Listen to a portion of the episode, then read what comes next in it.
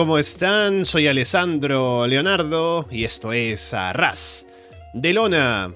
Pasen, pónganse cómodos sean bienvenidos como siempre a una nueva edición del podcast, episodio número 435. Gracias por ese botón de play, ya descargas a través de Evox, de Apple Podcast, de Spotify, de YouTube, de Google Podcast o por seguirnos, por supuesto, en arrasdelona.com. Y estamos hoy en una edición especial del programa, no solamente porque es una edición clásica, dedicada a un evento eh, importante en su mayoría, sino que además es un show que nos han pedido hacer, que está fuera de lo que hacemos normalmente de los shows que salen mes a mes, ¿no? De revisiones, por ejemplo, de Monday Night en los 90, sino que es un show que nos han pedido de 2013, SummerSlam, un evento que recordaba con bastante cariño y hemos tenido la oportunidad de volver a verlo para comentarlo por acá. Y antes de entrar en detalle sobre todo el proceso para que elijamos este show o que nos hayan dicho que lo revisemos y que entremos a hablar del evento, presento a quien está conmigo para comentar lo que es Andrés Bamonde. Andrés, ¿qué tal? ¿Qué tal Alessandro? ¿Qué tal a toda la gente que nos está escuchando? También gracias a, Brian por pedir este show, que disfruté bastante, tengo que decir. Eh, yo no veía wrestling eh, en estas épocas, yo como que me sumé un poquito fines de 2014 y demás, eh, que eso ayuda, voy a dar mucho contexto con eso, así que, em, y además también es un show que viene antes, muy cerca del nacimiento de Ras de Lona, ¿no? Unos meses antes. Em, así es un poco interesante, ¿no? Eh, estando cerca de los 10 años y estar como en un show muy cerca de la línea temporal en donde empieza este podcast. Y, y eso, pero ya iremos comentando porque hay muchas cosas que, son, que me llamaron mucho la atención. Eh, pero creo que es un show bastante recomendable, debo decir, por lo menos. Me lo pasé bien, yo lo vi con Paulina, de hecho y también lo disfrutó bastante. Eh, así que eso, bueno, vamos a entrar en detalle con, con esto combate a combate, incluso el pre-show lo, lo, vimos y que lo vamos a comentar también.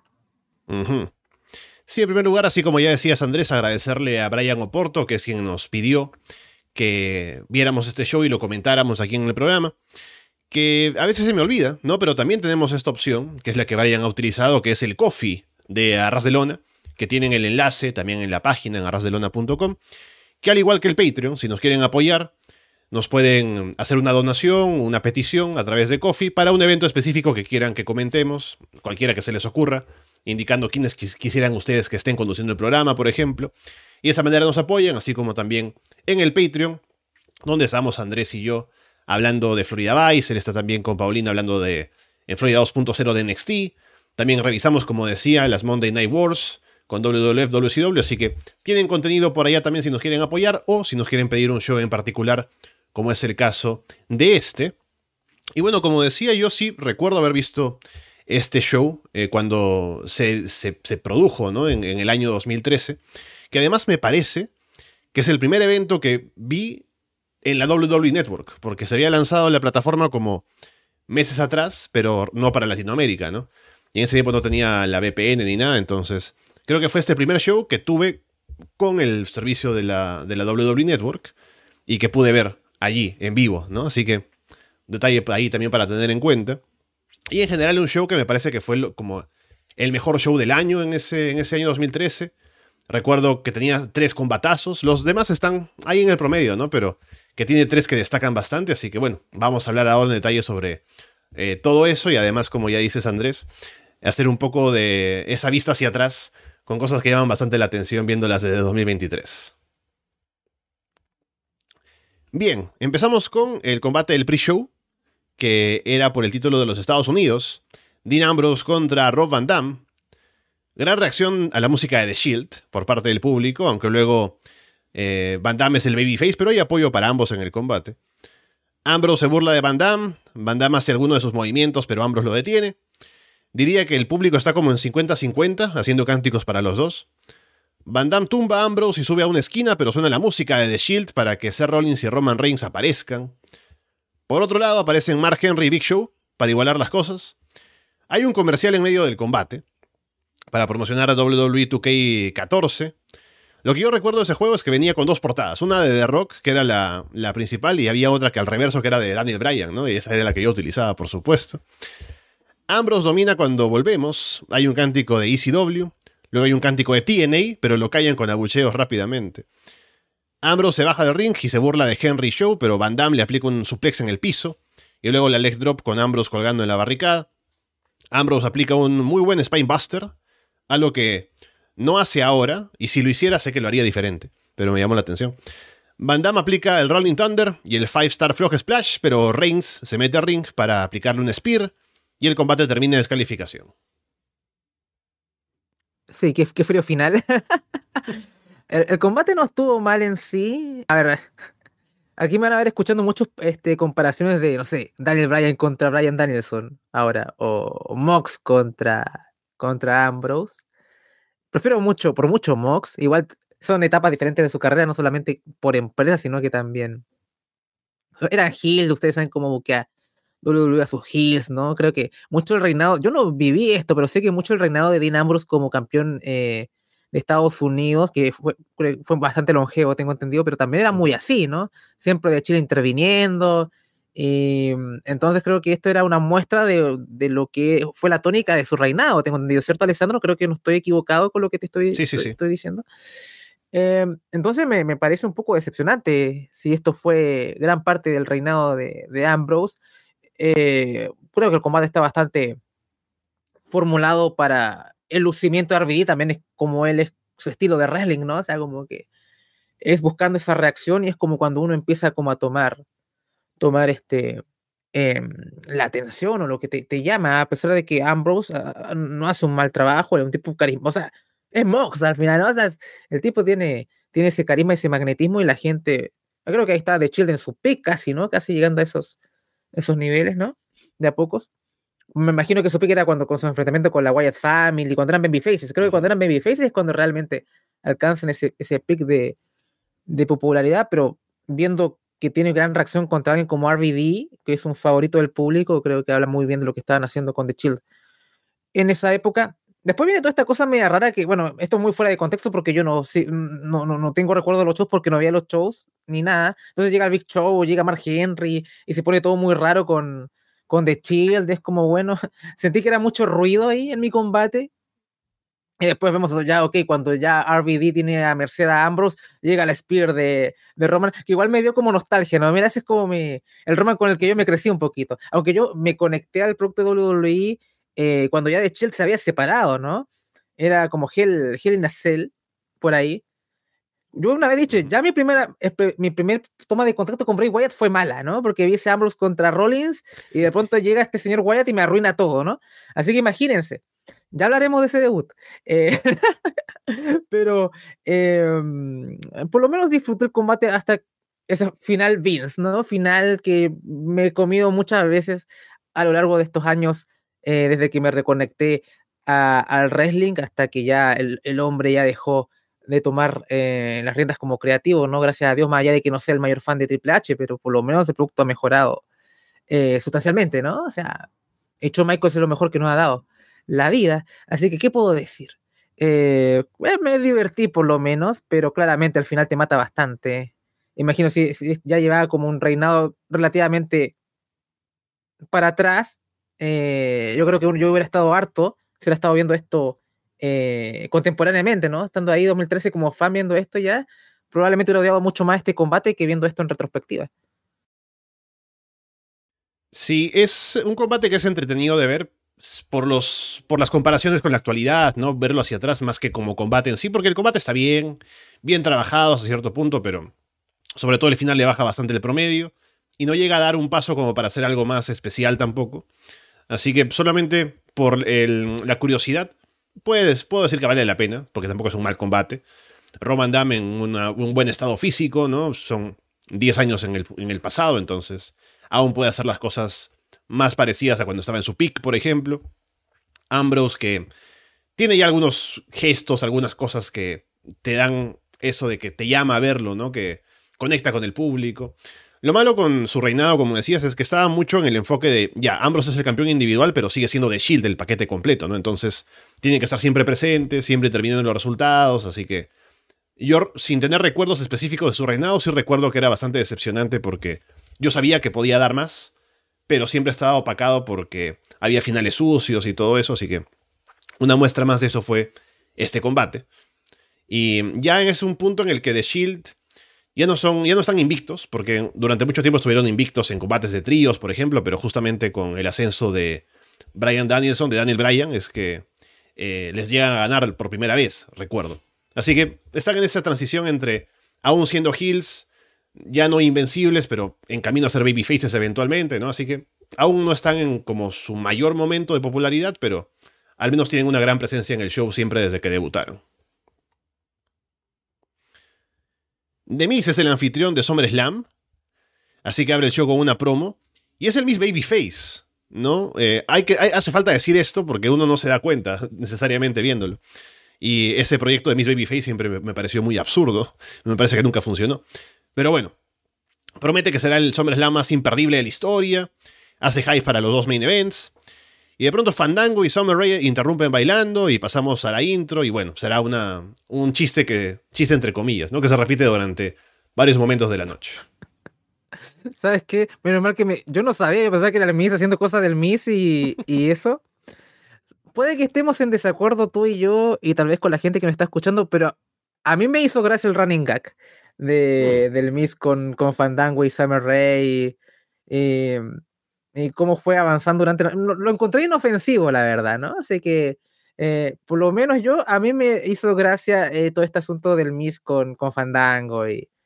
Es una estupidez bastante minúscula que tampoco hace demasiado daño. Así que por lo menos lo encontré simpático. Eh, poco más. Bien, detalle curioso es que Jojo canta el himno nacional de este show y tenemos justamente luego el combate que es el Ring of Fire Match de Kane contra Bray Wyatt, que es el combate debut de Bray Wyatt en el roster principal, porque ya había estado en NXT, ya había estado con apariciones previas, con viñetas y demás, pero era su primer combate en el ring. Y es un Ring of Fire, o por no decirle Inferno Match, no sé si habrá algún tipo de, reparo en no decir Inferno porque ah, los niños se pueden asustar. Pero bueno. Suena la campana y se prende fuego en unas barras alrededor del ring. Cuando hay algún bump en el ring, se avivan las llamas. También cuando Luke Harper y Eric Rowan intentan acercarse, ahí se levanta para que no se puedan acercar al ring. Bray toma el control, le grita cosas a Kane. Harper intenta pasarle un palo de kendo a Bray, pero el palo se quema. No tanto como quisieran, ¿no? Tengo la impresión de que querían que el palo se prendiera más en fuego y que fuera más impresionante, pero se prende un poquito nomás. Lo tira al piso Harper y le ponen el extintor de incendios, ¿no? Como si lo necesitara. Luego Rowan se roba el extintor de incendios para intentar apagar las llamas de un lado, pero no funciona. Kane le aplica dos shock slams a Bray. Señala que va a ir por un Tombstone Pile Driver, pero Harper y Rowan tapan las llamas con la falda del ring por un costado. Y ahí sí se pueden meter el ring para atacar a Kane. La gente pide a Undertaker que no sale. Harper aplica un Discus Lariat, Rowan un Splash y hacen que Bray remate con el Sister Abigail para llevarse la victoria.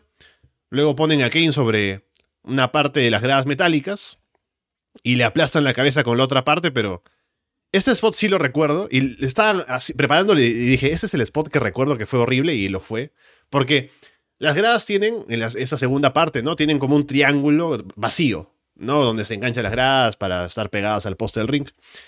Y cuando le aplastan la cabeza a Kane supuestamente, se nota claro que el hueco es lo que está por encima de la cabeza de Kane, o sea que no lo tocan para nada, ¿no? Podrían haber hecho más un Bron Breaker con Bob Wagner, ¿no? Pero no.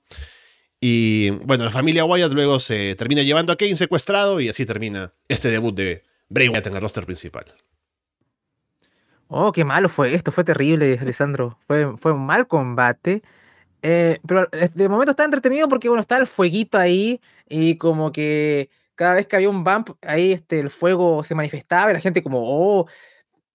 Y solamente había reacción simplemente por lo del fuego nomás. Entonces, o lo que trataban de, qué es lo que hacían eh, Harper y Rowan para intentar este entrar, ¿no? Que, que no sé si trataban de cubrir el fuego o, lo, trataban de apagarlo y un montón de cosas. Y eso era como lo divertido, la verdad. Pero el combate era bastante pobre y la decisión del final del, de cómo ganó Wyatt también me pareció frío, no me dejó una impresión, no me sentí que este era el tipo, me imagino que yo no vi las viñetas previas, pero este tipo tan místico, y, si lo comparas con The Fint, lo de The Fint está mucho mejor ejecutado también, y fue en un SummerSlam. Hmm. Eh, había una anticipación, llegó el combate, The Fint mató a Finn Balor casi, ¿no? No estoy pidiendo que Wyatt este, avasalla a Kane, pero creo que hubiera sido mucho más efectivo que Bray hubiese ganado en el terreno de Kane, ¿no? Que es como esta un combate inferno, ¿no? Hubiera sido, ah, mira, tal vez el combate no fue muy bueno, pero llegó Wyatt, luchó con Kane en este inferno match y le ganó sin ningún tipo de intervención, porque para eso, para eso hace su inferno match, porque hay, hay fuego entre medio, para que no se meta la gente, ¿no? Entonces al final, creo que al final este fue, fue humo. Otra vez Bray Wyatt es humo para mí, ¿me entiendes? Eh, eh, yo sé que el tipo ahí mejora y todo, eh, y llegamos a, momentos muy álgidos, hasta llegó a luchar con John Cena en WrestleMania, pero yo llego a esta primera impresión de su primer combate y me parece solamente humo.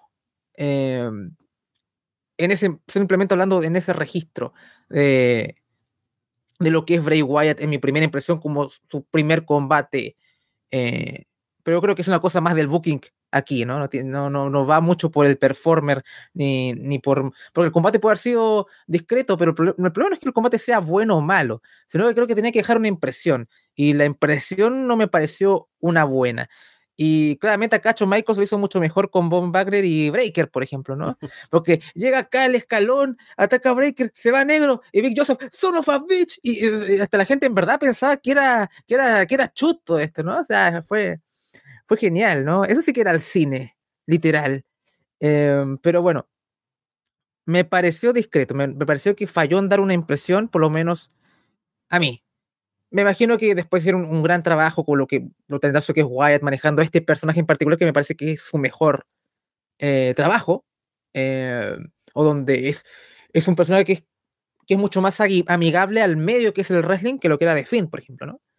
Que, em, a veces yo reconozco guay lo creativo que es y, todo, pero a veces creo que hay que entender el medio y, que tu creatividad se ajuste a, lo que estás a, las limitaciones que tiene el medio, ¿no? Porque yo puedo hacer un montón de locuras y, pero si no funciona, no funciona, ¿no? Entonces, em, aquí creo que es como su mejor eh, versión, cuando igual he visto cosas de él ya más adelante y me han gustado bastante y también incluso conecté con él después cuando yo lo empecé a ver más en pantalla, ¿no? Pero después caían redundancias X, Y, Z y, después llegamos a, otras encarnaciones como Defiende y demás, pero como primera impresión creo que fue fallida. Yo siendo un fan que solamente ve el pay-per-view para ver qué tal, eh, Wyatt no me deja nada, ¿no? Simplemente te diría eso. Sí, creo que es un, un conflicto de intereses que siempre ha sido parte del buqueo de WWE, o lo ha sido en grandes momentos de, su historia, que tienes a Bray Wyatt, que hay que pensar también cuánta confianza le tenía Vince sobre todo, ¿no? Porque el que viene viendo su trabajo desde NXT es Triple H, y siempre ha habido ese, o en ese tiempo había esa desconexión entre el roster principal y, y NXT. Entonces ya, han convencido a Vince de que Bray Wyatt es un personaje al que vale la pena sacarle provecho, ¿no? Tiene la Wyatt Family, tiene toda esa presentación con las viñetas y demás que eran muy buenas. Y lo pones contra Kane en un inferno match. Entonces Vince dice, bueno, no voy a hacer que le gane a Kane en un inferno match, ¿no? Hay que proteger a Kane porque es Kane, ¿no? Entonces, nadie gana en esto. Bray Wyatt llega y se le ve derrotado en el ring porque Kane le aplica dos shock slams, ya lo va a rematar con su finisher, ¿no? Y tienen que salvarlo sus amigos, ¿no? Sus, sus compañeros. Entonces, ya, Bray termina ganando el combate, pero ya se le vio derrotado. Y Kane se le protegió, pero aún así se lo llevan secuestrado y lo matan con las grasas. O sea, al final todos quedan mal. Y no se ve como un combate que primero funcione como combate y que sea eh, contundente como un combate bien trabajado y demás, porque están los elementos de fuera. Y por otro lado, no beneficia a ninguno en el buqueo. Entonces, es un combate que no sirve para nada, al final, solamente para que sea el debut de Bray Wyatt en el ring, se le ve un poco más de la forma en la que lucha, pero poco más, no llega a convencer.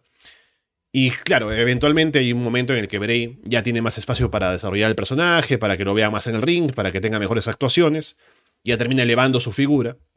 Y es un personaje que incluso aquí en pequeños detalles, como cuando entra y está en la silla, eh, en esa silla eh, mecedora, y se quita la ropa y, para entrar a luchar y están atendiéndolo como sus, discípulos, básicamente. Ese personaje de el, em, el líder de un culto, que tiene discípulos que hacen todo lo que él quiera porque los tiene convencidos de que él es el camino a seguir, ¿no?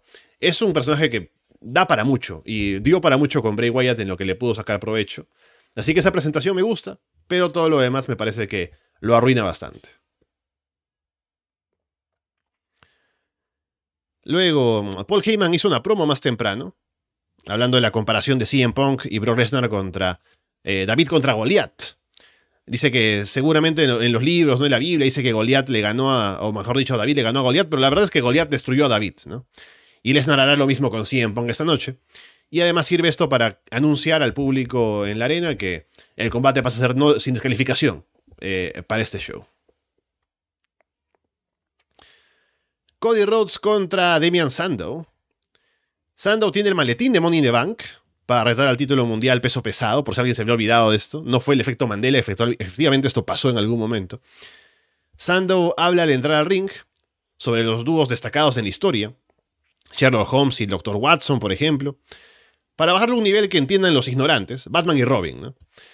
Todos esos dúos tienen algo en común, el hecho de que hay un líder, mientras que el otro es el segundón, y Cody era su segundón, así que lo enviará de vuelta a su familia de payasos. Rhodes Scholars dice que podrían haber sido el mejor dúo, pero ahora Cody irá a ser parte del dúo al que pertenece, junto a su padre, que es tonto y más tonto, ¿no? Ya en el combate, Sandow toma el control, aplica una llave que es bastante interesante, es como un sharpshooter, pero se acomoda como para poner la rodilla en la espalda de Cody y queda bastante bien. Cody aplica un Muscle Buster, luego una Disaster Kick. Se bloquean un par de cosas al final y Cody termina aplicando el Crossroads para llevarse la victoria. Este ya fue un mejor, un mejor combate, mejor, mejor trabajado. En eh, la promo de Sandow es un poco rara porque como que la encontré muy mala y como que al final ahí como que se la, la sacó un poquito más adelante. Em, pero me pareció un buen trabajo el de, el de ambos. Yo pensaba que iba a ganar Sandow, imagínate. Dije, bueno, es, el, es Mr. Money in the Bank, está bien. sé que lo pierde eventualmente y todo. Dije, bueno, supongo que, que va, va a ganar a Cody, ¿no? Y, y, y, Cody gana, y la gente igual también como que reacciona bien con él, y, y uno dice, bueno, si le ganó al Mr. Money in the Bank, me imagino que en, el, en un corto plazo habrá ido, habrá retado, no sé, del Río, qué sé yo, a lo mejor eso pasó, no, no, no, no sé. Eh, después, poco después llegamos a Stardust y, y demás, ¿no? Entonces, eh, uno pensaría que ganar el Mr. Money in the Bank eh, significaba algo, pero parece que no, no demasiado. Además, lo pusieron en SummerSlam, que es un pay importante también, este combate. ¿No se sentía un combate con mucha sustancia tampoco? ¿Cómo llegamos? Porque este combate llegó acá. Eh, como que se siente que podían haberlo hecho en un semanal o no se sentía como un punto álgido. Era como, en verdad, esto es un combate digno de, de SummerSlam, no sé.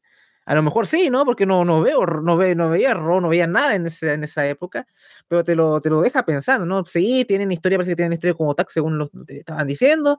Em, el combate me pareció correcto, pero tampoco llegó a, niveles muy altos, pero bueno, por lo menos me pareció un gran paso adelante con, respecto a lo malísimo que vi en, el opener, así que por lo menos dije, ah, ya, por fin estoy viendo wrestling un poco, ¿no? Así que, por lo menos me, gusta, me gustan ambos, eh, así que por lo menos hicieron un, buen trabajo. Creo que fue un combate más de, de televisión que de pay-per-view, pero eh, ahí.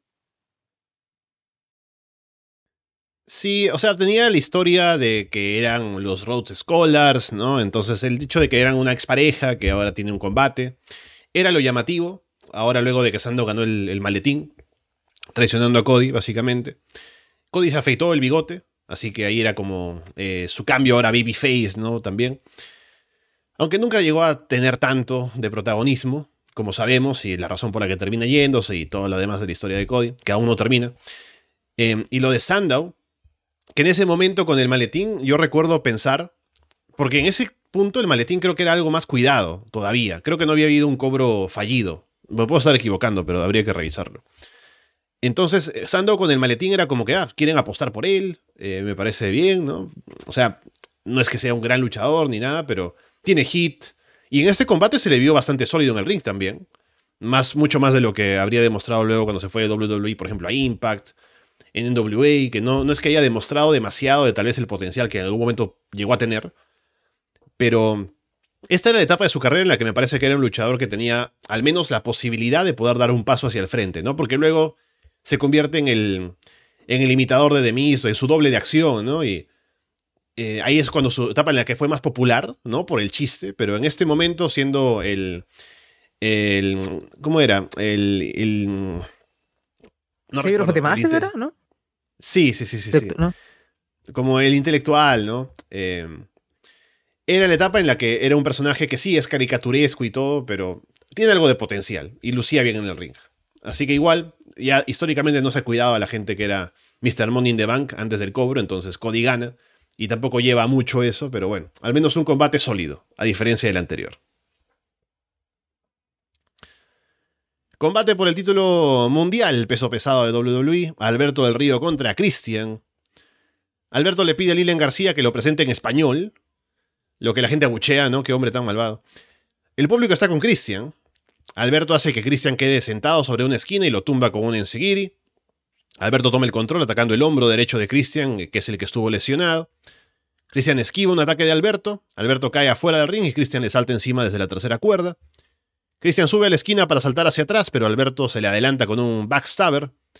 Christian aplica una super huracán rana. Christian va por un spear, pero Alberto lo intercepta con una dropkick a la cara. Christian luego consigue aplicar el spear, pero no puede cubrir por el dolor en el hombro.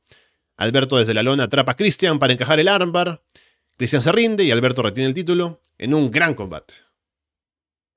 Oh, qué combatazo fue esto.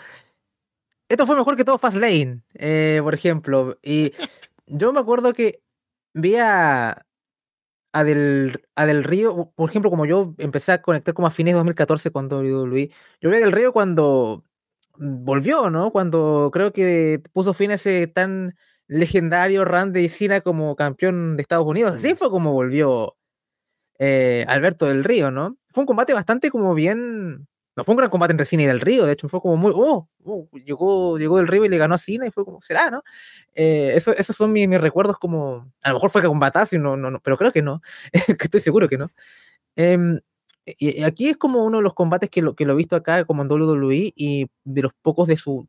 He visto cosas de él antes, pero eh, este fue muy bueno. Eh, es un combate, uno ve a Christian que viene con el One More Match, ¿no? Era como este es el último, última oportunidad, viene como con esa vibra de este combate, ¿no? Un sí. ¿Sabes? Eh, quería comentarte eso porque es muy interesante, porque eso del One More Match empezó como algo heel, porque es cuando Christian pierde el título mundial y todas sus promos es yo merezco un combate más por el título mundial, ¿no? Merezco mi revancha y así atormentaba a, Teddy Long, ¿no? A todo el mundo. Era algo gil, ¿no? Para pedir un combate más por el título. Pero luego se lesiona gravemente del hombro y está fuera por varios meses. Y cuando regresa, tiene esta historia de que de pronto siente que está cerca del final de su carrera, ¿no? Que está lastimado, entonces quiere un combate más, ¿no? Básicamente como casi cerca del retiro. Algo que lamentablemente luego sería casi cierto porque luego se lesiona el siguiente año y tiene que retirarse por siete años o seis años. Pero sí, es un, es raro, es curioso más bien como esto fue Gil, creo que el año anterior a este, en 2012, me parece. Y luego de la lesión regresa y se convierte en algo babyface, ¿no? Como que un combate más para, para estar ahí todavía presente como luchador activo.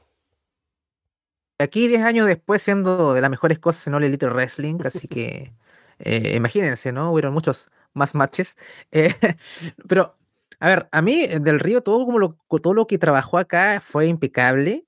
Eh, también muy bien en el, en el selling.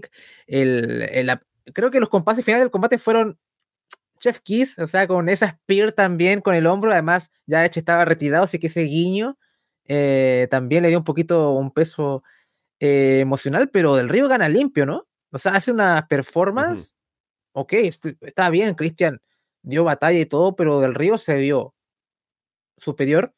Y no sé si esta promo la hace antes o después, que también la hace en español, pero habla de lo que él quiere ser para los, latinos, ¿no? Quiere ser como un, un, ejemplo, un héroe a seguir. Y yo estaba, o sea, me sentí muy mal diciendo, oye, qué, genial es este tipo, ¿no? O sea, como que me sentí, porque ya el hombre está funadísimo, ha hecho cosas terribles, todo lo que pasó con Saraya, todo el asunto. Me digo, este tipo qué performance. Como yo como latino, yo, quiero que este tipo me represente, señor del Río, porque está bien, hay un poco de ego ahí, pero el tipo pone la, este es el lenguaje, ¿no? El español, todo, ¿no? Tú igual te puedes conectar, a pesar de que Gil, tú puedes sentirte como un poco representado por Señor del Río, sobre todo cuando hace una performance así, y está bien, hay soberbia un poco, pero hey, aquí, mira, me hablan español aquí, eh, como que las tradiciones, hay una cosa media babyface un poco encubierta, ¿no? Y, es interesante cómo genera también eso de como ya, ok, ese tipo es Gil y quieren sacar esta cosa media, ustedes saben un poco, eh, eh, siento que esto del gil extranjero es como promover ciertos sentimientos, em, o sea, como acentuar sentimientos nacionalistas, ¿no? Xenofobia, esa. No me gusta mucho esto, ¿no? O sea, como... Pero al mismo tiempo, ya, ok, causa este antagonismo como, ok, extranjero versus América, pero al mismo tiempo tú como alguien que puede ser, está más o menos dentro de lo que es Latinoamérica, como que uno no es mexicano. Ah, mira del río que bien, ¿no? me parece que es algo complicado de hacer y lo, logró muy bien en esta promo al menos. No sé si esto siempre fue así, pero eh, quedé muy, muy impresionado con Alberto. Dije, Dios, este, qué campeón, ¿no? Después me sentí mal al pensar así, ¿no? Eh, pero, pero en verdad fue, fue, fue, una gran demostración de ambos, fue un gran combate.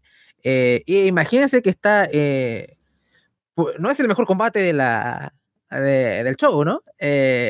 imagínense, imagínense. Así que habla bien de, de este pay-per-view. Eh, así que bueno, ¿qué puedo decir? Recomendadísimo este del Río contra Christian. ¿Qué voy a decir? Sí, tremendo combate. Yo recuerdo cuando vi este show, eh, recuerdo que me gustó mucho este combate, pero luego de haberlo visto completo, me quedé con los otros dos, ¿no? Es lo que yo me quedé pensando, que qué combatazos, ¿no? Así que esto quedó un poco en mi memoria, algo eh, rezagado, pero viéndolo otra vez es un tremendo combate entre ambos. Ambos tienen una gran actuación en su rol, ¿no? De Christian Bender, Río como eh, ataca ese brazo y demás.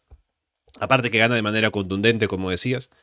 Me parece que es tremendo por parte de los dos, así que nada más que decir, creo que es un combate que es muy fácil de recomendar para ver algún material de Christian eh, en WWE, siendo main eventer, ¿no? Al menos luchando por el título mundial. Y también de lo mejorcito que ha hecho Alberto eh, dentro de WWE, porque también luego de este combate, otros que recuerde de él, siempre pienso en este combate primero. Luego seguro alguno con Rey Misterio, ¿no? Pero no, no, me viene uno directamente a la mente, pero recuerdo este siempre. Así que habrá otro seguramente que alguien pueda recomendar. Pero sí, este creo que es uno de los que al menos recuerdo yo siempre de Alberto del Río. Y también recuerdo que luego, meses después, es cuando Alberto ya trabaja más directamente como babyface, como héroe latino, ¿no? Si no recuerdo mal, a lo mejor fue antes, pero pienso que fue ahora como campeón mundial, eh, que, es, que se establece como babyface ya completamente. Y no solo para el público latino, sino también en general. Creo que eh, tiene una reacción que es un poco más eh, clara de ser el babyface, de ser el héroe, básicamente. Como dice luego, eh, viendo por acá, lo de la entrevista con René Young que mencionabas, ¿no? De que lo hace en español, que quiere ser el héroe, un ídolo, un poco también metido como Gil todavía, pero ya queriendo representar a, a, su pueblo, básicamente, ¿no? A su raza. Así que, bien por él. Luego los títulos se unifican y no recuerdo quién le quita a Alberto, pero ya, eso es tema de otro momento. Debería ser Cena, ¿no? Porque al final Cena y Orton como que luchan y ahí se unifica el asunto, ¿no? A lo mejor es Cena, quizá. Claro, solo que creo que es, puede ser Randy Orton, ¿no? Porque Cena estaba en Raw y el título este es de SmackDown. ¿O no? El otro título, claro, sí, este es el de SmackDown, ¿no? Entonces a lo mejor... Randy Orton sí estaba en SmackDown, así que puede ser. Lo digo por lo del final de, lo digo por el final de, este pay-per-view que ya iremos llegando a eso, por eso pensé que sí. por eso decía que Sina eh, eh, debió haber sido, pero bueno, hay que responder. no vamos a googlear ahora. Sí, sí, tiene razón, tiene razón. Bueno, de mis entrevista a María Menunos en backstage, muestran que María y su equipo con Natalia en Access para vencer a Brivela y iba María. María dice que todo nació en Twitter, peleándose con las velas, ¿no? Fandango y Summer Rae interrumpen otra vez, Miss y María se ponen a bailar también. Fandango y Sommer no quedan muy contentos y el público tampoco. Sí, ven, eh, la gente está reaccionando a este, este, este gag, Alessandro. Aquí yo defiendo a todo esto del, del, Miss diciendo, ¿really? ¿really? O sea, bueno. Pero yo pensaba que era Hill todo este tiempo, ¿no? Ahora, viendo lo que era Babyface, creo que no funcionaría. Si tú piensas que el Miss es Hill, esto funciona, chicos. Pero eh, viéndolo en contexto histórico, quizá tal vez no funcionaría tanto, pero yo lo, yo lo estaba disfrutando, porque pensaba que el Miss era Gil. Para mí era, oh, mira, Fandango bailando, haciendo sus cosas, eh, pero bueno. Entonces, por lo menos me divirtió. Eh, ¿Qué más puedo decir? Natalia contra Brie Natalia viene acompañada por las Funkadactyls. Brie viene con su hermana Nikki, con Iva Marie. Se ponen a intercambiar bofetadas como en combate del G1 Climax. Nikki iba a hacer caer a Natalia en el filo de ring. Brie aprovecha para atacar. ¿Qué tan interesado estará el público en ese combate? Que hay un cántico para JBL, otro para Michael Cole, otro para Jerry Lawler. Es el tiempo de las divas, eh, por cierto, para ubicarnos históricamente. Brie domina, la gente pide mesas. Natalia encaja el sharpshooter. Brie gira y la lanza hacia una esquina. Nikki y Eva quieren intervenir otra vez, pero las Funk se encargan de ellas afuera. Brie intenta un sunset flip, Natalia le atrapa en medio camino y la lanza en un Alabama Slam. Natalia termina aplicando el sharpshooter para someter y llevarse la victoria. Eh, a mí me sorprendió al inicio que tú lo dices, fueron, fueron como al, a la bofetada, a, los a recios, y dije, ¿qué? perdona, ¿hacia dónde vamos? Eh, aquí estaban viendo VHS con Eddie Kingston, esta gente. Eh, pero dije, ah, bueno, después ya fue todo, oh, combate de divas, y claro, ya Brivela se nota que buena no es. Natalia, aquí ya uno agradece un poquito que ya algo hace, como que sabemos que esta es la mujer que lucha, y este es un combate promocional para Total Divas más que otra cosa. Entonces es divertido verlo desde ese punto de vista, em, porque todo esto era, ah, menos fue esto pasó en Twitter y sinceramente no me enganché para nada. Em, aquí hubiera agradecido tener a Paulina acá al lado porque ella veía Total Divas y todo, a lo mejor me ha dado un contexto. Me hizo algún comentario recordando que no sé cuál, eh, quién estaba contenta de que le estaban dando. Ah, que Summer Rae estaba muy contenta porque le están dando algo con Fandango ahí en, en SummerSlam. Ahí volvió mi, mm. mi, memoria, no tiene nada que ver con este combate en particular ahora. Eh, con, lo, con lo de Total Divas. Así que, ¿qué voy a decir? Muy, muy discreto. Era como, imagínate que tenemos muchas críticas cómo manejan a las mujeres tanto en WWE como también en AEW, por ejemplo. Eh, pero se ha avanzado. imagínate lo precario, Alessandro. Imagínate lo, lo precario que era la situación ahí, eh, pero, pero poco más. O sea, Brivela haciendo de. por lo menos eh, aprecio lo de ir recio los primeros momentos del combate, pero después de eso, poco, ¿no? Y aquí ya se notaba que ya, que te toque Natalia ya era para que esto un poquito tenga algo de cuerpo, pero la verdad, bien discreto. No hay mucho más que decir del combate. Lo que sí puedo decir es que mm, Total Divas tuvo un efecto bastante positivo en llevar a audiencia femenina a ver los shows de WWE en el largo plazo. O sea, de lo mejor si tenían algún interés en ver lo que hacían las velas, ¿no? Lo que hacía la gente que participaba en ese show. Y se terminaba enganchando, así que fue algo que sirvió para WWE en el largo plazo hacer un, un reality show así. Pero para el público que ve WWE regularmente, como nosotros, ¿no? Los fans, es un combate que está ahí para ser parte del universo de Total Divas y no genera demasiado de atractivo. Sí, es gracioso cómo la gente reacciona a un producto que no está pensado para ellos, ¿no? O sea, oh, mira, Total Divas esa mierda. Ellos no quieren que tú veas Total Divas, quieren que las personas que sí les gusta esa mierda vean Total Divas y digan, bueno, ok, voy a ver WWE. Entonces, no te afecta nada que haya un reality por ahí. Y eso lo ha reproducido también AEW, con Tony Khan ha hecho dos realities con los Roads y ahora All Access con dos enfoques un poco diferentes cada uno. Y es porque AEW tuvo un gran éxito con esto y ustedes cómo, saben cómo elevan a las velas, ¿no? O sea, ¿se acuerdan hace un, par de años cómo Nikki Vela embarazada eh, pateó, atacó a Bailey, la dejó en el piso, siendo que Bailey cargó con toda la división femenina durante la pandemia? Imagínense, piensen que las velas puede que tengan un impacto para la empresa mayor que incluso que la Horsewoman en, en un sentido business. Eh, se caerán de culo, ¿no? Pero así es, ¿no? Para WWE probablemente las velas sean mucho más importantes que Charlotte Flair, eh, Sacha Banks, Becky, lo que sea. Eh, en verdad trajeron otro público. Em, así que acá siempre reivindicando ese género llamado el reality show, claramente. A ver cuando sale el de Bianchi Montefort, ahí vamos a, a cubrirlo de seguro cuando, cuando toque. Así que bien, bien por otra vez. Solamente he visto un capítulo en mi vida, pero hay que, hay que bancarlo. Estamos dando un buen argumento para un próximo triple amenaza cuando pregunten qué es la luchadora más importante de la historia de la WWE, ¿no? Ahí está Nikki Vela, para que alguien la defienda. Bien, es el primero.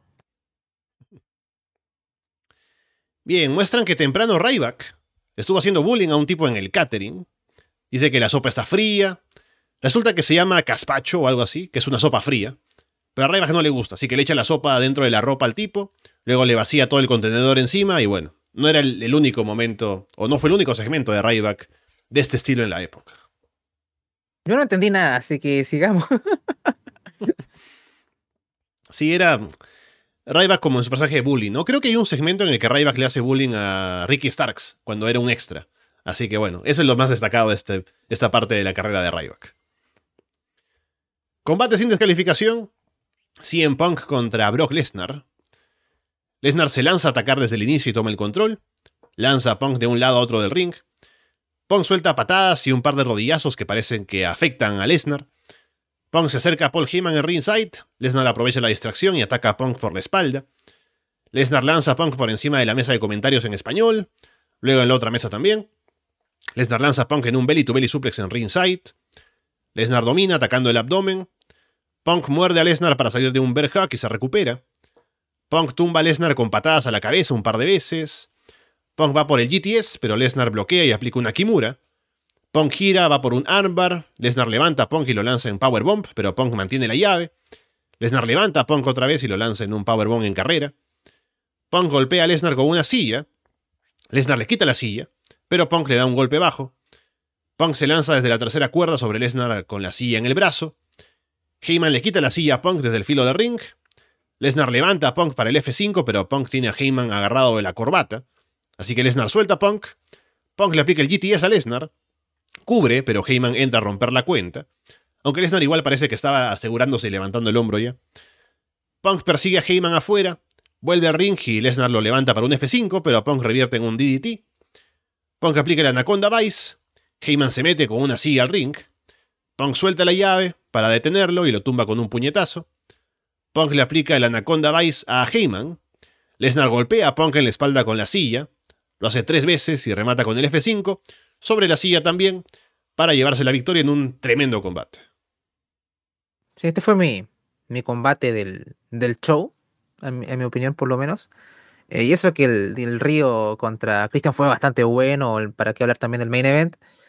Eh, creo que, a ver, este era un Lesnar un poquito aún esto es una inferencia, creo que a ver tú, Alessandro, me corrijas, ¿no? Pero siento que todo este, comillas, el Jimmy Suplex City, más allá que el, que el término nació un poquito en ese combate con Roman en WrestleMania 31, pero creo que después del combate con Cena en SummerSlam del año siguiente, donde lo mata Suplex, o sea, ahí fue como que nació este modus operandi de Brock de basar gran parte de su ofensiva, o es como Suplex F5 y para casa un poco, o eh, en que fue una época oscura también. Sabemos que Brock es un grande, ¿no? Pero yo viví mucho de eso, ¿no? Era como. Y, y, era tan marcado así que uno de sus grandes combates, cuando fue grandes combates de, de, él en el último tiempo, que fue contra Danielson, ¿te acuerdas? Cuando eran en un Survivor Series, era básicamente Lesnar haciéndonos creer que era suplex, suplex, suplex, suplex. Uh -huh. Y decimos, ah, Dios mío, no, esto no. Y al final llega Danielson y, y va con el golpe de los huevos y esto se convierte en una épica, ¿no? Eh, acá todavía no llegaba eso.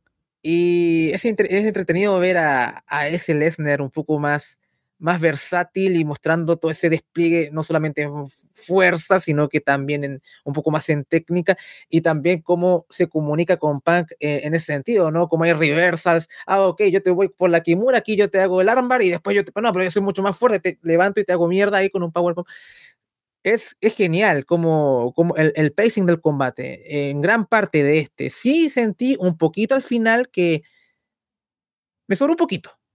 A pesar de que este fue mi combate, me sentí un poquito que hicieron unas de más al final. O sentí que eh, a lo mejor tal vez yo lo hubiera esto en vivo y lo hubiera vibrado mucho mejor, ¿no? Tal vez esto de, de revisitar, o sea, nunca lo revisité porque les digo, esta es la primera vez que veo este combate. He escuchado mucho del Punk versus Lennon en el Summerland, pero nunca lo he visto hasta que eh, me tocó, por eh, comentarlo aquí.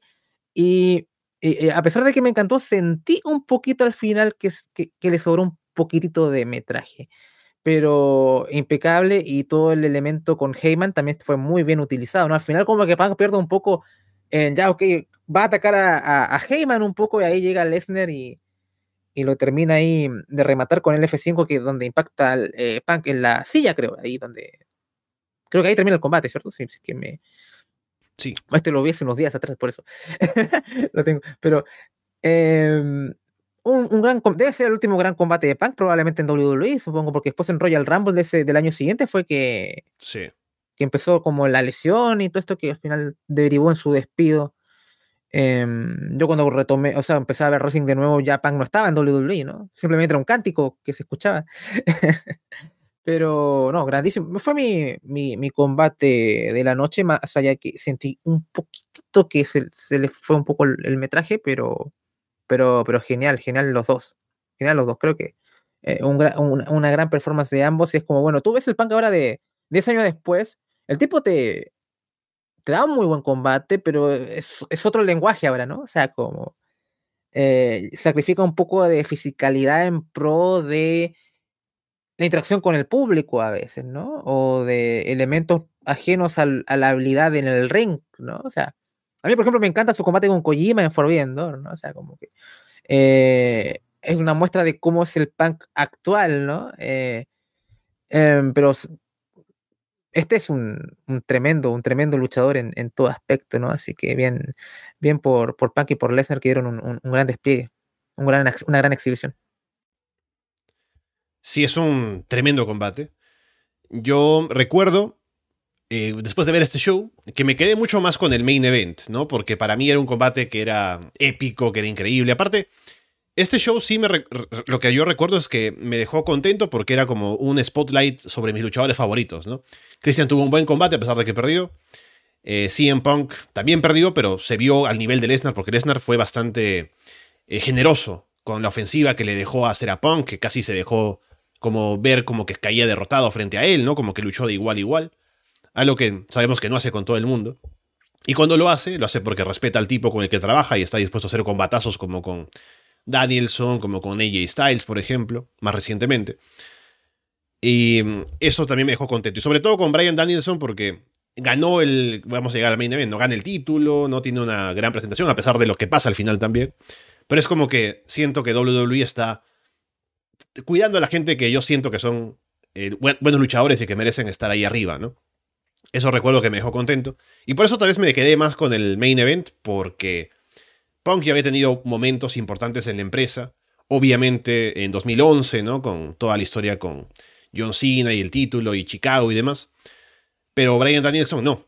O sea, había tenido sus momentos, pero era aquí cuando se sentía que estaba empezando a elevarse para ser un main eventer, un tipo de los más importantes de la empresa, ¿no? A pesar de que vamos, vamos a hablar de eso llegando al final.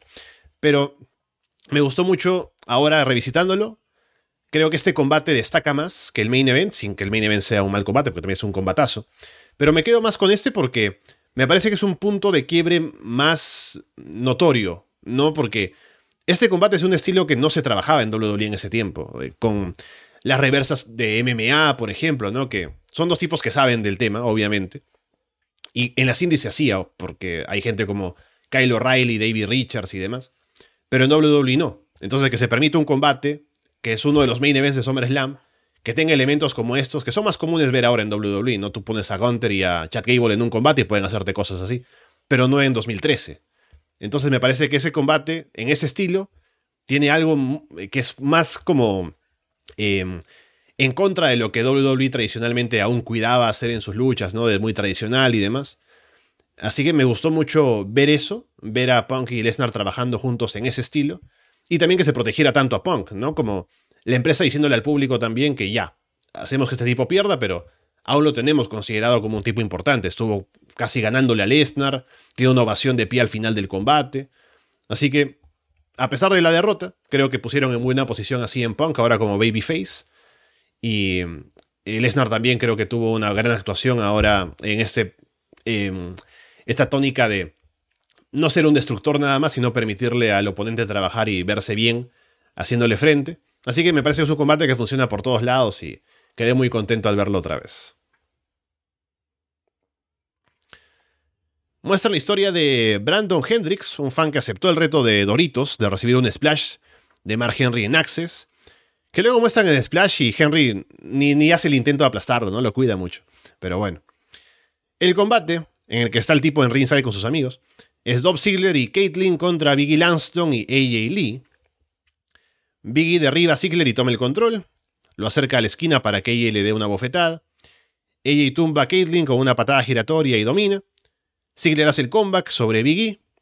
Biggie en un momento cubre a Ziggler y Caitlyn entra a romper la cuenta. AJ le sujeta el pie a Ziggler desde afuera. Caitlyn le aplica un spear a AJ en ringside. Biggie va por el Big Ending, pero Ziggler se baja y aplica el zigzag para llevarse la victoria. Sí, ahí ya uno, hay que decir que este show, eh, yo cuando vine a ver este show dije, ah, bueno, acostumbrado a estos SummerSlam de cuatro horas y cosas así, ah, bien, me voy a encontrar algo como de ese, de ese calibre y no, es dos horas cuarenta, algo así, ¿no? Eh, pero claro, pero tienes dos combates muy grandes, que es el, el Lesnar Punk que recién reseñamos y el main event que viene, y son largos ambos, son eh, emocionalmente drenan, ¿no? Entonces ponen esto que es bastante para distender, ¿no? O sea, eh, no es la gran cosa, la verdad. Sí, uno ve activos de lo que es Big E, eh, que esto es Vicky Langston ahí también, y esto es más encima, es un, un, un tag mixto también, y es como un poco que acá, y después es el tag que tienen que ir las chicas, y es más. Em, acá ya ella era campeona, creo, de, de divas aquí. Sí. Eh, que curiosamente el título no se defendió en el show, pero sí dieron mucho más énfasis. El singles match que hubo fue para promover Total Divas. Entonces, eh, es, eh, o para qué hablar, de, lo mismo pasó en WrestleMania 31, ¿no? O sea, como que no sé, me acuerdo que no se defendió el, el tag, el, el, título principal de las divas. Un, un page con ella y Lee contra las velas, creo, en ese momento. Y en WrestleMania 30 creo que sí se defendió. Hubo un Battle Royale, no me acuerdo. ¿Te, te acuerdas, Alessandro, no? En WrestleMania 30, no recuerdo. Mm. Pero es interesante cómo esto es SummerSlam, ¿no? Ahora es un big show, pero al final los combates femeninos son intrascendentes casi, ¿no? Son eh, totalmente... Sí, intrascendentes. ¿Qué más? No, voy a añadir ningún otro objetivo más que, más que eso. Al menos yo que lo veo fuera de contexto, solamente veo este show. Es como ya, ok, sí, es parte de una historia muy, muy... no sé si llamarlo menor, pero es, así, así estamos, ¿no? Un poco. Eh, y eso, a lo mejor tal vez lo de, lo de Ziggler era más importante con lo de Vicky. Tengo muy, no, no veía esto, así que es muy, muy complicado hablar de historia siendo que no tengo ningún tipo de idea de este, pero el combate fue, fue discreto, en mi opinión, no, no mucho más. Sí, es como que tuvieron en SummerSlam sus combates importantes. Obviamente los dos principales, ¿no? El main event y el de Punk contra Lesnar título mundial en juego por otro lado, el debut de Bray Wyatt y lo demás fue rellenar con cosas, ¿no? Entonces, eh, hay momentos en los que se siente claramente esas caídas en, o que es el momento para bajar un poco el ritmo y luego volver con otro combate importante. Este combate sirve como puente para eso y no mucho más. Se justifica porque, bueno, eran equipo o eran un grupo, Ziggler, Biggie y AJ en un momento, y luego se separaron y Ziggler no recuerdo cómo es el tema de, que eran pareja con ella y luego no sé quién traiciona a quién y bueno, al final ya se separan, ¿no? Y ella le guarda rencor y todo, pero eso no importa. La cuestión es que ese combate no sirve para mucho y tampoco nadie queda muy beneficiado, ¿no? Ziggler gana a Biggie y todo, y Ziggler estaba siendo muy popular en ese tiempo, pero ya había pasado el momento en el que Ziggler fue campeón mundial y lamentablemente, según recuerdo, se lesionó y es por eso que le dan el título a Alberto porque Ziggler no podía continuar siendo el campeón debido a la lesión. Así que ese punto, que fue como el del mayor impacto de su carrera, se acabó rápido y luego no volvió a despegar a ese nivel otra vez, lamentablemente. Lo más cercano habrá sido Survivor Series 2014, ¿no? O sea, llega Debut Stink y todos pensábamos, a ello cuando fue que estaba recién enganchándome con WWE, ¿no? Porque te dije que Ambrose contra, contra Rollins Hell in Cell 2014. Eso fue octubre, mes siguiente es esto, ¿no? Team Cena versus Team Autoridad, ¿no? Y todo esto. Eh, y tú dices, bueno, este tipo debería ganar el Rumble, ¿no? O sea, la gente quería a Danielson, ¿sí? Pero yo he ido por Ziggler. Eh, en especial se la tiraba a Ziggler de 30. No me acuerdo quién fue el 30, fue Roman. El no me acuerdo quién fue el 30 en ese. Me acuerdo que el 30 fue horrible. De, de ese, de ese, eh, habría que buscar qué, qué pasó, no me acuerdo. Eh, y yo decía, ah, bueno, después de esta performance de Ziggler en Survivor Series, este tipo, o sea, está, está en la cúspide, o sea, tiene que eh, darle el Rumble, ¿no? O sea, eh, pero no, no, no fue ni Danielson, no fue, no fue Ziggler, fue Roman y fue muy infame todo, todo eso con The Rock ahí levantando la mano y toda la gente abucheando. Maravilloso. Eh, maravilloso, maravilloso momento, ¿no? O sea, ahí uno cuando empezaba a cultivar eh, el odio al bueno de Roman Reigns, ¿no? Pero bueno, era, era, era odio a Roman, no a ti, Joe, era, era para, que, para que todo quede bien. Así que bueno, qué buenos momentos. Eh, pero, pero eso, me, me, acordó de que creo que Sealer pudo haber tenido ese momento de estar ahí eh, en Survivor Series 2014 y, y, a ver, tal vez quizá ganar ese Rumble. Eh, imagínate Ziggler contra Lesnar en ese, ese, selling durante todo ese combate. O sea, ese Roman contra, contra Lesnar fue genial en, el 31 con el cajeo de Rollins y todo. Pero ahora has tenido Ziggler ahí contra, contra Lesnar, eh, no, hubiera sido maravilloso. Lástima que no lo, no lo tuvimos. Fandango y Summer Rae vuelven a interrumpir a Demis. Fandango le quita el micrófono para decir su nombre y Miss lo tumba de un golpe, ¿no? Así que así termina la saga. Sí, yo juraba que era Gil. Eh, yo me reí, así, bueno, ok, me reí mucho con esto y fue, y eso, eso fue este running gag que no dejó mucho, pero por lo menos yo lo disfruté. Solamente diré eso. Main Event. Título de WWE en juego. John Cena contra Daniel Bryan con Triple H de referee. Cena viene con una protección en el codo izquierdo. Bryan busca atacar por ahí, Cena baja del ring y se acerca al médico en ringside para decirle que su codo está bien. Cena empuja a Bryan en el filo del ring y lo lanza contra la mesa de comentarios. Cena lanza a Bryan en un suplex desde las gradas metálicas hacia el piso. Cena toma el control. Bryan se recupera con golpes y patadas. Sin aplica el Five Knuckle Shuffle al segundo intento, porque el primero Brian lo había pateado, así que ya lo hace sin agacharse. Se le empieza a hinchar el ojo izquierdo a Cena por algún golpe que recibió, eh, ahí por abajo del ojo. Brian empieza a dominar atacando su brazo izquierdo. Brian intenta someter a Cena con un STF, la level lock, una guillotine. Cena atrapa a Brian con el Attitude Adjustment, pero cuenta en dos. Brian aplica un Spider Superplex y un Diving Headbutt. Cena aplica el Leg Drop desde la tercera cuerda. Brian intenta una super huracán rana, pero Cena lo detiene. Baja de la esquina y aplica el STF. Brian parece que se desmaya, pero revierte y aplica la level lock otra vez. Cena llega a la cuerda. Cena intercepta a Brian corriendo con un gran lariat. Se ponen a intercambiar bofetadas en el medio del ring. Brian saca ventaja en eso y es un spot que no, no pasaba en WWE em, en esos tiempos. Brian hace su giro hacia atrás desde la esquina la idea es que Cena lo atrape sobre el hombro, pero no lo consigue y tiene que levantarlo otra vez. Brian tumba a Cena con una patada a la cabeza y remata con la Wisaku Ni por primera vez en su carrera para llevarse la victoria y ganar el título mundial. Mira, no, no sabía ese dato, imagínate cómo. Eh, pensaba que era, bueno, siempre, siempre lo usó en WWE, esa era mi, eh, como les digo, otra vez yo empecé a ver esto, fin de 2014. Eh, nunca vi todo el Yes, el, Movement, nada de eso, ¿no? Sí vi promos y el video package de Monster tan, tan famoso, ¿no? Para WrestleMania 30. Em, incluso vi el, la Triple Threat donde se corona, no, recuerdo que no me, no me gustó mucho. tengo que revisitar de nuevo ese, ese, ese, main event de WrestleMania 30, pero no, lo sentí que me... Yo creo que verlo en vivo y ver toda la historia de, de Brian y todo, de seguro ahí hasta arriba, ¿no? Pero así viéndolo, alguien como que no, no, no, no, no, no, vio nada de eso, no vio nada de esa historia, como que no, el combate no, no, no, no, no conectó mucho conmigo, ese mini event de WrestleMania 30, por ejemplo.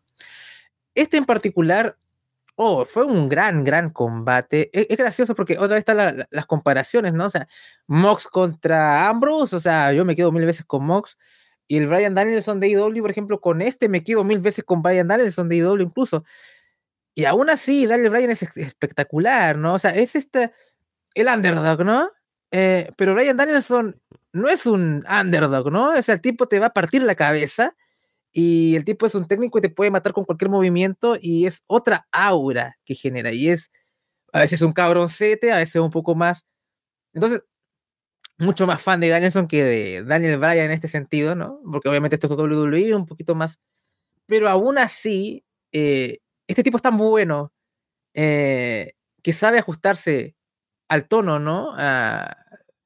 no, no, no, hay violencia, no, hay tanta, o sea, hay momentos que sí, pero no, es, no hay tanta esa fisicalidad, ¿no? Pero es, es más reaccionar o, sobreponerse, o, es otro, otro, ya uno que ahora que uno ve cómo es Danielson y cómo es Daniel Bryan, se nota, eh, es como, no sé, es como eh, un tipo que está en dos bandas diferentes, ¿no? Y, las dos suenan bien, ¿no? Eh, eh, así que siempre me impresiona lo, a veces lo, bueno de un tipo es cómo se va adaptando a diferentes situaciones que tal vez incluso lo, capan como performer, pero aún así genera lo que tiene que generar un luchador.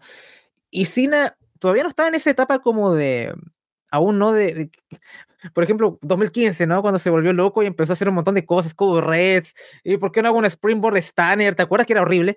Eh, pero bueno, eh, aún era como este cine un poquito más, eh, un poco caricaturizado como el 4 o 5 movimientos y todo, pero hay que reconocerle algo, cuando es un combate grande y además con un rival como Danielson sobre todo, creo que está a la altura, ¿no? O sea, incluso un par de años antes, combate con Pac mítico en Money in the Bank también, o sea, se nota que es un tipo que está a la altura de, las posiciones que se le han entregado, ¿no? Obviamente que uno podría estar hastiado de este super cine y todo, pero el hombre en los combates grandes responde y todo su Star Power también está al servicio de, de, esto, ¿no? De, de, sus performances o de lo que genera la gente y cómo uno se va involucrando, ¿no? Incluso en menor medida, ¿te acuerdas cuando analizamos Statlander contra Baker y por qué creíamos que oh, a lo mejor lo gana Baker? Y no es porque Baker mm. fuera muy buena, sino era Every Baker. o sea, eh, puede, puede ganar. Siento que Cena era, es eso, mucho de su de lo que es, ¿no? Hace poco lo hace bien, no, pero su aura y, cómo ha sido la presentación te da a involucrarte cuando hay un combate eh, así. Así que creo que por muchos momentos te, te tiene ahí en tensión eh, de seguro si tú lo viste, si se ve en vivo, de seguro este combate gana demasiado, uno ya sabe lo que pasa. Incluso yo sin estar, me, sé un poco la historia de, de, Danielson, de, de, Daniel, hasta llegar a, a ser campeón de eh, mundial en WrestleMania. Eh, pero, pero, pero tremendo combate, gran, gran performance de parte de ambos. así que bien, me parece que esto, esto, esto, es muy recomendado con, con Punk, Lesnar y Del Río y Edge, de, perdón, y Christian. Oh, Perdón, uff. Lo siento, pido perdón por eso. es tremendo combate. Yo este combate siempre lo recuerdo con mucho cariño. Es el mejor combate Brian Danielson en WWE, de hecho. Uno de los mejores de John Cena. De no ser porque aquí en Cage Match me puse a ver por, curiosidad, ¿no? También lo puntúan como el combate, el mejor combate Brian en, en WWE. Y de Cena solamente hay tres mejores que este, que son dos con CM Punk y uno que es ese con esta triple amenaza con Lesnar y con Rollins en un Royal Rumble que es genial. Pero este combate está ahí, porque es tremendo. Yo recuerdo haberlo visto y quedarme con esta idea de que es un combate muy de New Japan, ¿no? Pero en WWE, porque es un combate que, no, que es muy diferente al, resto de combates, sobre todo en main events de la empresa, que es combate trabajado de a pocos, un combate muy técnico, con Brian debutando un finisher en el, en el final para ganar el título mundial, que me pareció increíble en su momento, que yo recuerdo haberlo visto y está haciendo todo el drama con el yes primero para luego aplicar el rodillazo. Y digo, va a ganar, va a ganar con ese finisher por primera vez, es maravilloso. Y ganó. Así que me quedé mucho con ese momento final. Y además, sí le dan, cierto, a Cena un poco la salida, un poco de cuidarse en el buqueo porque pierde limpio, pero viene con el codo lesionado que no tiene ninguna justificación en K-Faith. No solo lo ponen ahí para que digan, ah, no estaba al 100%, un poco para justificar que pierda limpio, ¿no? Tampoco hacen tanto énfasis en eso, así que también hay que darle un poco de crédito a que cuidan también a, Daniel Bryan. Pero es una victoria limpia sobre Cena, que además es un combate en el que se muestra como un tipo que, además, ¿no? O sea, se ha vendido a Bryan durante mm, su paso por WWE, como el luchador técnico, experto en sumisiones y demás, pero dentro de los límites del tipo de combates que hay en WWE. En este caso, está luchando contra Cena, y es un combate que es muy de su estilo de ir a las llaves, ir a sumisiones y revertir y demás. Así que lo muestran como con sus mayores virtudes, para colocarlo como un tipo que es creíble y que le puede ganar a Cena limpio en un main event de SummerSlam y que la gente se lo cree y lo apoya. Así que me parece que es un combate que gana mucho en eso de venderte a Bryan como main eventer. Y también que Cena tenga un gran combate en el ring. Le viene bien a su credibilidad con el público hardcore, si se quieren. Pero es un gran combate. Yo recuerdo siempre pensar en este SummerSlam y tenerlo incluso por encima del Punk contra Lesnar. Tal vez en esta revisión lo tengo un poco por debajo, pero también es un combatazo. Así que viéndolo otra vez me, me gustó recordar cómo me sentí en su momento cuando lo vi en vivo. Y sí, es un tremendo momento. Y bueno, ahora hablemos del post-match que también tiene, pero creo que quieres decir algo más, Andrés. Sí, un poquito, ¿no? Es que recordaba que en el video package o la historia era como cómo llegó eh, Brian a retarlo, era como que Cena elige, el Cena elige al retador, ¿no? Y elige a Brian como el tipo como más como el mejor, ¿no? ¿Cierto? Y dice, bueno, vengo acá a demostrar que incluso el mejor no es suficiente, ¿no? Eh, entonces, em, e, estuvo bueno eso y eso que Sina te dese como que el mismo te apunte como al dedo te diga, tú eres el mejor y que el combate se exprese eso, ¿no? Como tú me mencionas, mostrando las virtudes de, Danielson, de, de, Brian con todo el, llaveo y lo, el, gran técnico que es, eh, como que acentúa un poco la idea del, combate. Y eso era lo que quería como simplemente cerrar. Sí, em, lo curioso es lo que pasa después. Y vamos a hablar por qué. A ver, Cena le da la mano luego a Brian luego del combate. Brian celebra con Triple H levantándole la mano también para, para celebrar el título. Cae confeti, caen serpentinas. Básicamente se pone todo este momento como momento histórico, ¿no? Brian cierra SummerSlam como campeón mundial con el público contento por él. Y de pronto suena la música de Randy Orton, que viene con el maletín de Money in the Bank para cobrar. Brian eh, lo ve, pero lo invita a meterse al ring, ¿no? Como que está preparado para luchar contra él. Y Randy retrocede. Pero en eso Triple H de pronto le aplica el pedigree a Brian. Y Randy canjea el maletín, cubre a Brian, Triple H cuenta 3 para darle la victoria y el título a Randy Orton. Y a ver, solo para poner en contexto esto antes de comentarlo, en la historia, luego de que Cena escoge a Brian como su oponente, porque claramente eso también tiene que ver con el hecho de que si no lo hubiera escogido Cena, nunca hubiera podido retar, ¿no? Es parte de la historia, como que la directiva no cree en Brian. Luego sale Vince McMahon a decir que yo no quiero a Brian como campeón porque no tiene la imagen de un campeón mundial y qué sé yo, que es muy pequeño, que es muy feo, qué sé yo. Pero luego Triple H es quien dice no.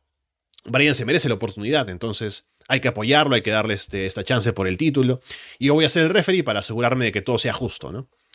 Pero luego, cuando Brian gana, luego de que pasa esto con Randy Orton que lo ataca, Luego saldría Triple H en Raw a decir que ya está bien, Brian puede ser muy bueno, pero hay que pensar en lo mejor para los negocios. Y un campeón como Randy Orton es lo mejor para los negocios, ¿no? Porque tiene el porte, tiene todo. Y Brian es muy bueno, pero siempre va a estar como. Es un B player, ¿no? Lo que le dicen después, como que está ahí, pero no es el tipo que va a ser la cara de la empresa. Así que un poco repitiendo el discurso de Vince, a pesar de haberle dado la oportunidad, ahora por eso está apoyando a Randy Orton. Sí, eh, es curioso porque dieron mucho tiempo para celebrar a, Daniel Bryan, ¿no? O sea, yo sabía lo que se venía. Eh, pero era, mira, o sea, ¿cuánto va a aparecer Orton? O sea, como que hay toda la celebración, ya estaba esperando hasta el loguito ahí al, al final. Y, llega Orton y, todo. Y es gracioso porque uno sabe cómo termina la historia, ¿no? Eh, WrestleMania y todo, pero no era la idea, ¿no? O sea, uno pensaría, ah, ok, eh, como decían con Cody, no, bueno, esta derrota va a significar que, a lo mejor sí pasa, pero me refiero que esto va a significar que llegue el payoff, que es eh, Daniel Bryan siendo campeón mundial. Pero llega el señor Batista después acá esta historia y él gana el Royal Rumble, ¿no? Entonces, nunca hubo un payoff para esto y la gente tuvo que forzar para que en verdad tuviésemos a Daniel Bryan eh, campeón indiscutido, ¿no? campeón mundial, porque ya estaban unificados ya a esas alturas del el peso pesado con el, el de WWE. Entonces, ah, fíjate que por último, nunca el plan original fue que Brian se sobrepusiera a eso, ¿no? Simplemente es como, ah, ok, la vida es una mierda, fin, ¿no? O sea, como... esa, ¿Qué tienen en la cabeza estos tipos, no? O sea, como eh, menos mal la gente forzó las cosas hasta este punto, ¿no? O sea, como que... O no sé si ya la llegada de Batista estaba clara a esas alturas, porque igual no le dieron el Rumble, o sea, tres, cuatro meses antes de, Royal Rumble, esto es agosto, SummerSlam. A lo mejor sí lo sabían. No lo sé. Me imagino que sí. Me imagino que sí sabían que Batista se venía en un par de meses más. Entonces es un poco eh, eh, ¿Cuál es el sentido de esto, no? O sea, para eh, un pequeño gustito, es como Rey Misterio ganando eh, el campeonato de WWE para que de pronto llegue Cena y, ok, volvimos al reset. creo que era un poco lo mismo, ¿no? es un poco inentendible la, el, pensamiento, así que es divertido, ¿no? O sea, porque tú sabes cómo va a ser el revisionismo histórico, pues, Alessandro, ¿no? Ves, ves el documental, ¿no? Daniel Bryan, el camino de, ah, mira, claro, ¿no? Este es eh, como so, este underdog que sobrepasó todo, pero no fue tan así, ¿no? O sea, nunca fue, esa es la historia. Em, así que es, un grande. Creo que por eso es uno de los mejores de todos los tiempos, este tipo. O sea, cómo al final eh, luchó contra la máquina, eh, de, no, no, solamente en Kayfabe, sino que en la realidad para al final coronarse en WrestleMania 30, incluso después de que el Taker perdiera su rancha y se le hiciera un estadio entero, ¿no? O sea, como que en verdad es una historia eh, maravillosa, pero no gracias a WWE en cierta forma, ¿no? Así que es, eh, ni ellos pudieron arruinar esto. Así que es increíble este tipo. Sí, es una locura. Yo como alguien que lo vio en su momento, y hasta lo llegamos a comentar, porque es el primer WrestleMania que comentamos en Arras de Lona, yo recuerdo que luego de ese Elimination Chamber, que es el primer episodio del programa, yo estaba seguro que iba a ganar el título en WrestleMania. Pero incluso desde este SummerSlam, o sea, uno como fan cualquiera puede ver este combate y decir, ya, Brian ganó el título, pero le están quitando el título luego injustamente. Entonces la historia demanda que vaya a buscarlo y lo recupere eventualmente, ¿no? Para que se haga justicia. Pero no era el plan. El plan era como que Brian está muy over, ¿no? El público lo quiere como campeón y demás. Vamos a darle al público esta imagen de Brian celebrando por buen rato en SummerSlam después de haber ganado el título, para que luego venga Randy Orton y le quite, ¿no? Así que la gente ya estará contenta porque vieron a Brian campeón. Pero ahora pasemos a lo importante que es Randy Orton contra John Cena otra vez y luego Batista y qué sé yo, porque esa es la gente que vende, ¿no? Y Brian, pues, habrá sido el entretenimiento de un par de meses y luego nos olvidamos. Pero no, no fue así. Y es muy em, raro pensar en cómo se le dio todo este espacio. Se le dio este main event de SummerSlam, se le dio la victoria sobre Cena, el título, esto sumado a lo que venía ya de antes, que venía estando bastante over ya naturalmente con el público. Así que este main event y esta historia, y aparte la injusticia que le sucede después, habrá sido como lo que faltaba para terminar de establecerlo como alguien que el público quiere ver como campeón. Y pensaron que eso no iba a, resultar en que tuvieran que hacerlo campeón, ¿no? Eso es lo más raro. Que dijeron, ah, bueno, sí, lo hacemos por ahora y luego nos olvidamos. Evidentemente eso no iba a pasar porque tenía el público que, o que el público iba a demandar que les dieran el final de la historia que se merecía esto. Así que muy curioso pensar en cómo em, ellos creyeron que iban a poder quitarse esto del medio para poder ir a la gente que ellos sí pensaban que merecían los puestos importantes en WrestleMania sobre todo, pero no. Así que bueno, eh, a fuerza de el talento, del over que estaba Brian y de lo que pasaría en los siguientes meses, llegamos a ese WrestleMania 30 que es una gran historia. Pero sí, como dices Andrés, es una historia que eh, sucedió a pesar de WWE y no gracias a ellos. Así que bueno, ahí está SummerSlam 2013, un evento que sigue siendo tan bueno como lo recordaba, sobre todo en los combates importantes se puede saltar el resto, alguien que lo vea no para revisarlo, sino para verlo lo que vale la pena. Pero un gran promedio de combates con esos tres principales y también interesante verlo hacia atrás en la historia, como un punto de partida para lo que pasaría con Brian Danielson hacia lo más importante de su carrera en WWE, que fue la victoria en WrestleMania 30, y también el último combate de este nivel de CM Punk, antes de lo que pasaría en su eventual retiro del wrestling por siete años. ¿no? Así que muy eh, interesante verlo hacia atrás y agradecidos con la oportunidad gracias a, Brian que nos dejó esta recomendación. Y estaremos, Andrés, comentando cosas de la actualidad, eventualmente aquí en el programa con AEW y demás, pero ha sido interesante dar este paso o esta mirada hacia, hacia el pasado, para ver cómo era hace 10 años. Sí, fue, fue divertido comentar esto, también fue un buen rato ver el show, eh, que no, no, lo había visto, ni siquiera había visto ningún combate de este, más allá de que el main event o el combate de Pan con Lesnar son, son bastante famosos. Y, por eso para mí fue una muy grata sorpresa ver ese del Río contra Christian, que fue muy... Oh, Dios, esto fue muy bueno. Eh, tuvo mala suerte de estar en un show muy, muy reconocido, ¿no? En cierta forma, o, estar compartiendo escena con, o compartiendo cartelera con combates como el de Punky Lesnar y, y el Daniel Bryan contra, contra Cena. Pero recomendado totalmente y espero que se hayan pasado bien eh, escuchando esto, así como nosotros lo pasamos bien eh, comentándolo. Y claro, estaremos ahí viéndonos eh, probablemente el lunes, Alessandro, para Florida Vice, ¿cierto? Y con Paulina vamos ahí la, la, la, forzamos y la, sacamos del retiro simplemente eh, por la bizarrada de NXT que se sacaron esta semana, que no he visto, lo voy a ver probablemente ahora a continuación. Em, así que vamos a tener ahí ese comillas, ese enfrentamiento entre NXT y AEW ahí en el Patreon, obviamente eh, en dos programas diferentes. Eh, ya tenemos las cifras y que NXT arrasó. Eh, pero la demo estuvo muy cerca, Alessandro. Fíjate que fue muy interesante eso. Eh, así que eso, al final era lo esperable. esperaba un poquito, un poquito la brecha un poco menor, pero. O sea, hasta el maldito Taker lo tenías ahí en NXT. Es que, realmente es graciosísimo. Así que eso, realmente el show, amigos, ¿qué, qué, qué les puedo decir? en Extimanía, como, como ahí lo, leí. Eh, y bueno, simplemente que eh, disfruten de todo el contenido que les entregamos, tanto en Patreon como en abierto, ¿no? Casa de los Horrores. El directo está un poquito en a ver si que vuelve esta semana o no. Ahí vemos cómo estamos las disponibilidades de la gente que, que puede estar ahí. A ver qué, qué truco te sacas bajo la manga, Alessandro. A ver si sale algo. y mm, bueno, simplemente eso. Bueno, Puerta Prohibida todavía está en hiatus. Nunca he preguntado qué, qué pasó ahí. Eh, me gusta pensar que hay un montón, un baúl lleno de audios de Chava y que eh, Carlos no, no, ha enviado nada, ¿no? O sea, como que eso es lo que yo imagino en mi cabeza. A lo mejor hay que hacer un, Chava Cat o qué sé yo eh, con esto, ¿no? Pero bueno, esperemos que también vuelva eventualmente Impact, porque bueno, estuvo en Impact 1000 y todo eso, así a lo mejor ahí tener alguna cosa, un pensamiento general de, de Carlos sobre esto, o la actualidad de México por parte de, de Chava también.